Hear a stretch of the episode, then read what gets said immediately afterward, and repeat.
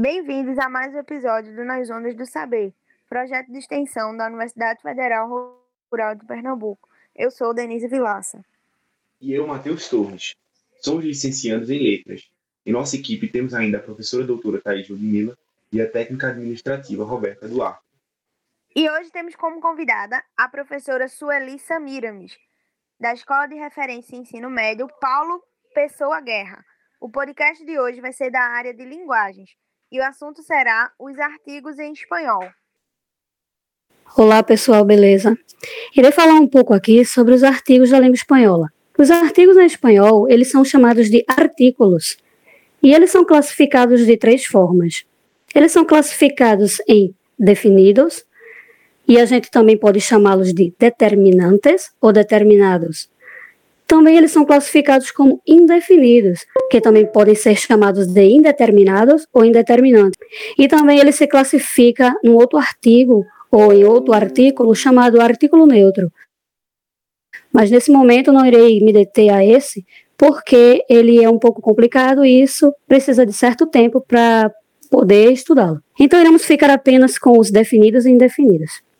Vamos começar pelos definidos, ou determinados, determinantes. Esses artigos são, são chamados assim porque eles definem, eles determinam o substantivo que está acompanhando uma frase, ou que está acompanhando ele.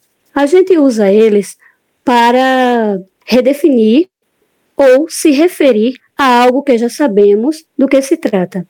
Assim como no português, eles variam em gênero, masculino e feminino, e número, plural e singular. Ou seja, eles variam entre masculino e feminino, singular e plural. Então, nós temos os artículos definidos masculinos, como no exemplo que eu vou dizer agora, nós temos o artículo el para artículo definido masculino singular el e artículo masculino plural los.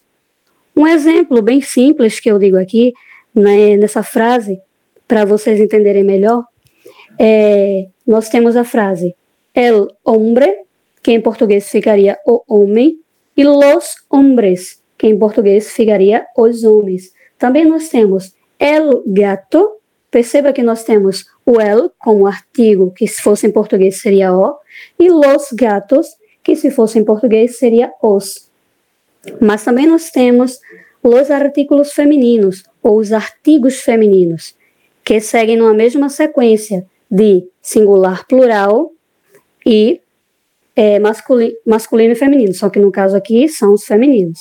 Nós temos o lá, que seria o a no português, e, os, e o las, que seria o as no português. Exemplo: la mujer, las mujeres, la silla, las silhas. Que traduzindo nós temos a mulher, as mulheres, a cadeira e as cadeiras. Então, a gente tem aqui os artigos definidos, el, los, la e las, e agora eu vou mostrar para vocês os indefinidos que também, também seguem numa mesma sequência. Os indefinidos, eles determinam também é, o substantivo, só que de uma, uma maneira dif diferente, divergente. Ele também trabalha na mesma forma que em gênero e número, masculino e feminino, como singular e plural, e eles têm uma forma que, que é bem simples, assim como no português. Ou seja, nós usamos eles para indeterminar algo, tipo, nós não queremos dizer ou não sabemos de algo que estamos falando, então a gente menciona. Como exemplo, um niño, unos niños, uma casa e umas casas. Esse um, unos, para artículo indefinido masculino, singular e plural, um, unos, artículo indefinido singular, plural, feminino, e nós temos eles nessa sequência igual ao artículo definido. Então, no geral, fazendo um resumão, artículo definido el, los, la y las, artículo indefinido, uno, unos, una, unas. Muchas gracias e hasta luego. Agradecendo à professora Sueli pela parceria e a você, nosso ouvinte, por estar conosco. Você pode nos acompanhar pelo YouTube e Spotify. E nos siga no Instagram, ondas.saber e até o próximo episódio.